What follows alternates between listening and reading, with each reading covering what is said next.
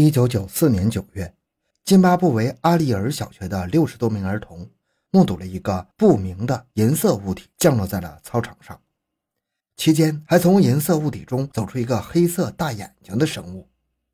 当时这些学生的经历不仅惊动了老师、校长，还引起了许多媒体记者的好奇，以及著名的哈佛精神病学家约翰·麦克的关注。那么，这六十多名学生到底看到了什么呢？欢迎收听由小东播讲的。六十二名学生目击不明飞行物，究竟是集体撒谎还是隐瞒？回到现场，寻找真相。小东讲故事系列专辑由喜马拉雅独家播出。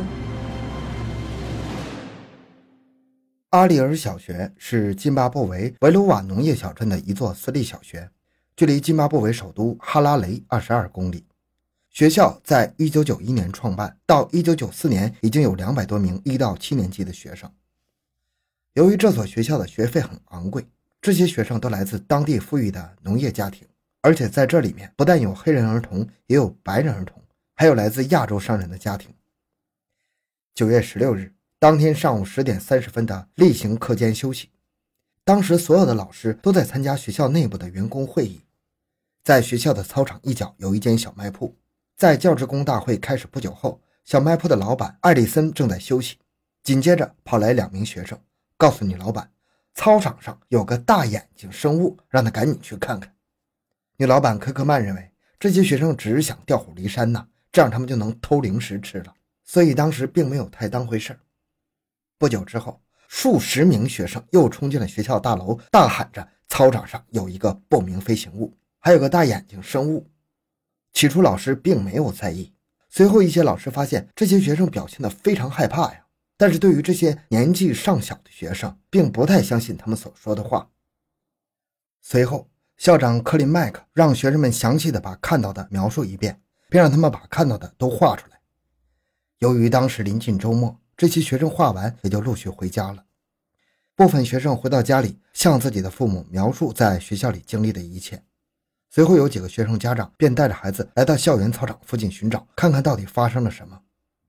当时操场上几乎是空的，草也很少，并没有太多树木，只有少数的游乐设施，所以家长也没有找到什么。据后来其中的学生回忆说，这些生物是出现在学校操场的栅栏处，因为那里并不是他们经常去玩的地方。然而在这道栅栏后面有一片灌木和一些杂草。当时一些学生家长还特意去那里看了看，也没有发现其他东西。到了星期一的时候，很多学生家长给学校写了投诉信，要求学校给个说法，询问这些孩子周五到底发生了什么事儿。还有几位学生因为这次事件受到了惊吓，也没有返回到学校。随后，校长邀请了一位叫蒂姆·里奇的记者来到学校调查，并报道了这次事件，而且还请其中几名学生通过录制视频描述当时的经历。并一一询问了其他学生，发现这些学生无一例外的描述的都是一样的情况。随后又邀请了一位南非著名的 UFO 研究学家辛西亚以及名为冈特的人一同来到了阿里尔小学。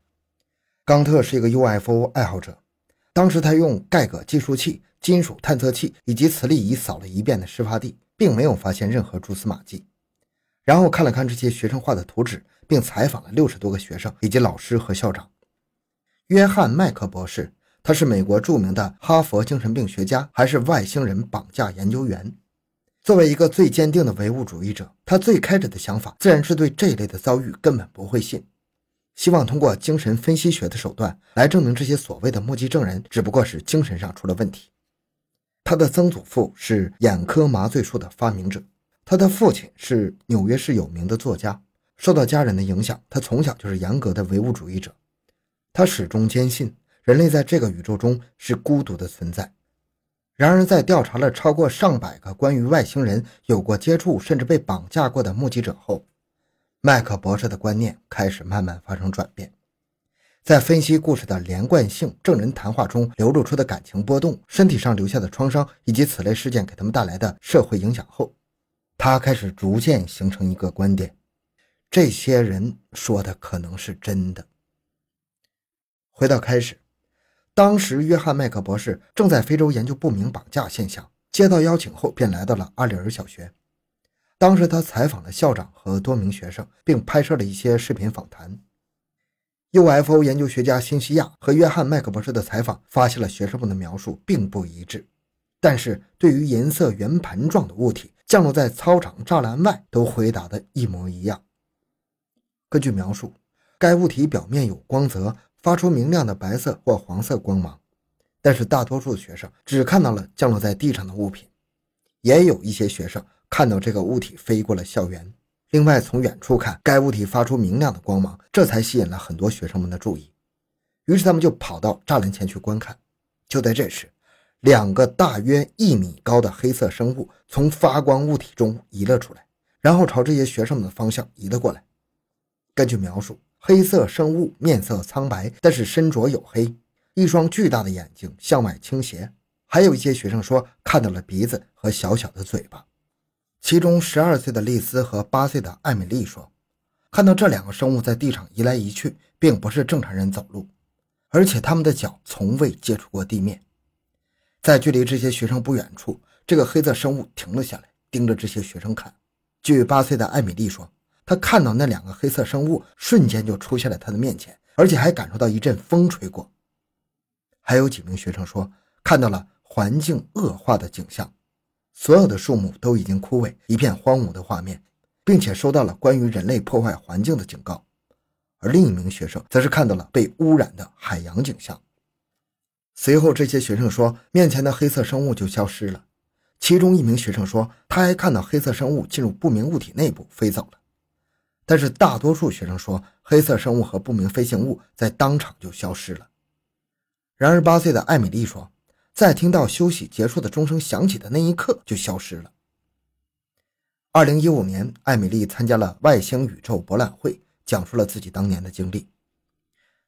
虽然很多学生描述的相差不是太多，但是也有比较矛盾的地方，比如说。一些学生报告说，只看到了黑色生物，没有看到银色发光物体。还有部分详细的描述了该物体着身全黑，脸色发白，但是不记得见过银色发光物体。还有极少数学生表示，他们什么都没有看到。不过，大多数学生证明看到一群物体在空中飞行，而一些学生坚称他们只看到一个。UFO 研究学家辛西亚表示，大多数学生认为该物体是类船只。所有学生对这个发光的物体的描述无法达成一致。这些学生们以各种方式描画出发光物体：窗户、门、灯、驾驶舱，还有起落架。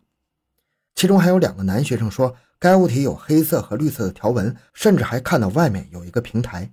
其中一个学生把它画成红色，但是大多数学生普遍表示，他们看到的是椭圆形的。关于该物体是如何到达地面，也有几种不同的说法。一些学生指出，他们在目击前看到头顶上闪烁着明亮的绿色灯光，甚至还听到了天空中的巨响，类似于长笛的声音。另一名学生则声称，目击了该物体在降落之前沿着操场旁边的一些电线飞行，并发出了一闪一闪的红光从头顶飞过，而且在空中数次消失并再次出现。还有一些学生也在他们的描画中画出了从头顶飞过的物体。另外一些学生将这些生物描述为长着黑色的头发，而其他学生则声称根本没有看到头发。还有学生形容这些生物比较矮小，而艾米丽看到的是长脖子和细长的四肢。一些学生声称这些生物穿着紧身衣服或者银色的贴身衣服，而大多数学生则表示该生物是赤身裸体，皮肤黝黑。还有一个学生描述这个生物看起来就像一个黑色的影子。也有说是黑、红、白三种颜色的外表。虽然大多数老师承认最初对这些学生们的经历持怀疑态度，直到后来，这些学生描述了许多细节，令校长认为这些学生应该是看到了一些不明物体。部分老师认为，没有谁可以强迫几十个学生一同撒谎，所以比较认可这些学生的描述。约翰·麦克博士认为，几十个学生同时撒谎是不太可能的。以他的采访和调查来看，他认为这些学生的描述都是真实的经历。在学生们目击不明物体的当天，一位在学校附近农场干活的妇女称看到一个明亮的橙色光球。在事发前一天，一位母亲和儿子报告说，在他们的车附近看到一个不明飞行物。大约在同一个时间，三个学生在校园上方看到一个形状像香烟的物体。而且在那之前的一天，东非夜空里出现了许多明亮的空中发光体，但后来被辟谣与 UFO 无关。这起事件，UFO 研究学家辛西亚也观察并记录下来。当时他与当地的天文站取得联系，以确认这种天上的发光体与流星、彗星、人造卫星有没有关系。再后来，天文台发来报告，在当天出现的许多明亮的空中发光物体，只不过是一场罕见的大规模流星雨罢了。虽然 UFO 研究学家辛西亚和约翰麦克博士对阿里尔学校的研究从未做过正式的报告发布，但是辛西亚在1995年 UFO 新闻报刊上分享了该事件的一些细节，以及他1996年出版的《飞碟飞过非洲》一书中的更多内容。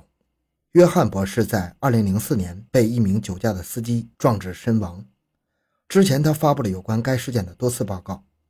在报告中他讲述，作为一个心理学家。一个人试图让别人相信自己或者欺骗别人，他是具备有分辨的能力的。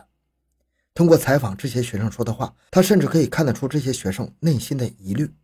因为这段时间并没有多少成年人愿意相信这些学生，甚至没有人愿意听这些学生说话，以至于多名学生开始质疑自己的记忆。由于当事人事发年纪很小，而且当地的媒体也不发达，这桩罕见的大规模第三类接触事件并不为公众所了解。即便是对 UFO 或超自然领域有所涉猎的学者，也认为这很可能是一次儿童的集体幻觉，亦或是某些团体自导自演的闹剧。那么，历史上有没有大规模的 UFO 集体幻觉事件呢？其实是有的，比如凤凰城巨大三角形 UFO 事件，被很多人解读为七千余名目击者将军方的照明弹误认为是外星人飞行器。还有著名的法蒂玛圣母事件，目击者高达七万人，后来也被拍成了电影。但其中很多人实际上什么也没见到，只不过是人云亦云罢了。二零一一年，马拉维医学杂志甚至刊登了一篇以此事为核心案例的期刊文章，将其形容为一次大规模的疫症。